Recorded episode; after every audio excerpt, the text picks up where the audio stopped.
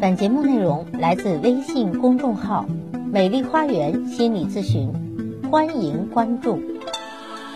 大家好，欢迎来到美丽的心灵花园，解除心灵困惑。我是美丽花园心理咨询的首席心理咨询师张霞。大家如果有情感、心理、育子方面的困惑，都可以加我的咨询微信，预约我的咨询时段。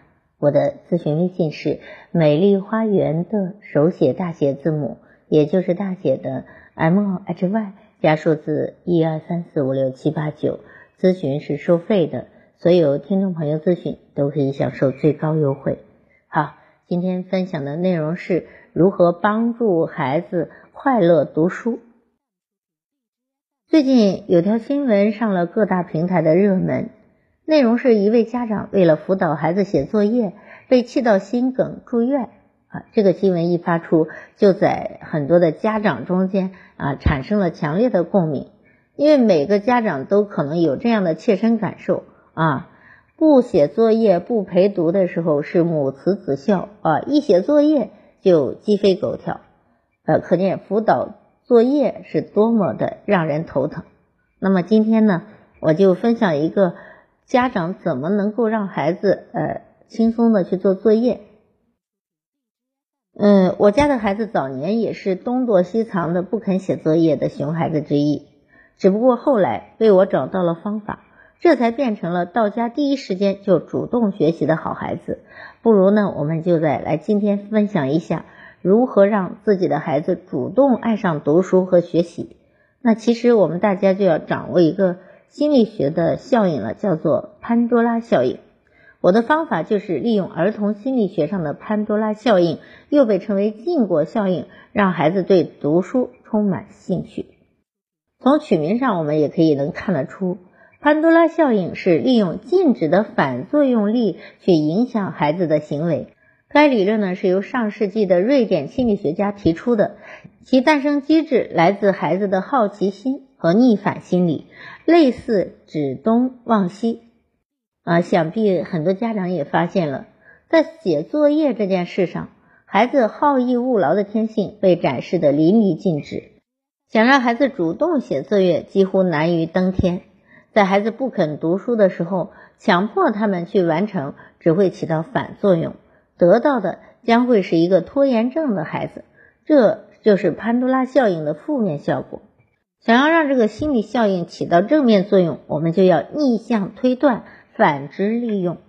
具体的做法非常简单，就是赌不如输。只要反向利用孩子的好奇心，就可以达到让孩子主动学习的目的。中国人应该都听过三苏的威名啊，指的是历史上的苏洵、苏轼、苏辙三父子。他们三父子呢，才华出众，颇负盛名。后被称为唐宋八大家，而青史留名。然而呢，在苏轼和苏辙小的时候，他们一样是不爱读书的孩子，每天只会想着玩。于是苏洵就利用了孩子浓烈的好奇心，以此来诱惑他们对书籍产生兴趣。做法呢，就是他故意看书，但在孩子凑过来的时候，把书本藏起来。